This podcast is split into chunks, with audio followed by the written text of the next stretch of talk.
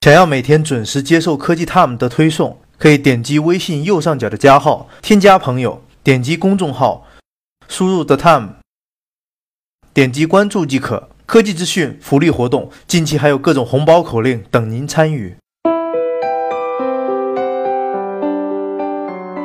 每日紧实照，资讯全知道。欢迎收看由 The Time 推出的科技资讯栏目《科技 Time》。经历了四次的失败尝试之后，在美国当地时间周五，SpaceX 成功的在海上回收了猎鹰九号火箭。它表明 SpaceX 同时具备了地面和海上回收火箭的能力。此次实验的成功，还预示着未来航天运输的成本将大大降低，说不定哪天就可以去太空遨游了呢。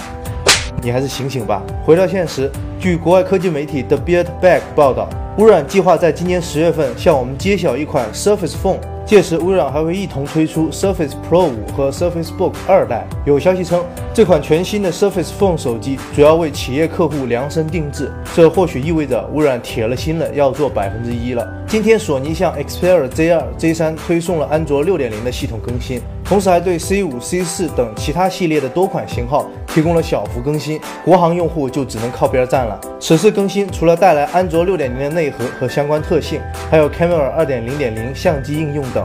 还是那句话，索尼大法好，再过两天就是 HTC 十的发布会了。现在网上曝光了 HTC 十的宣传 PPT 文档。亮点就在于 HTC 十升级了 HiFi 的 Boom Sound。再来看看 HTC 十的具体配置信息。除了 HTC，本月还有多场发布会。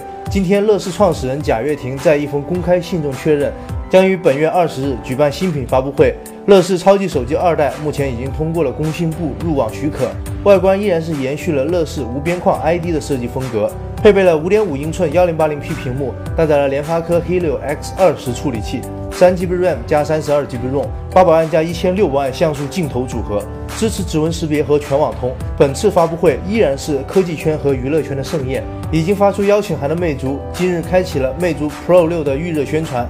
从海报上看，魅族 Pro 六不仅支持快充，还会着手解决电池寿命的问题。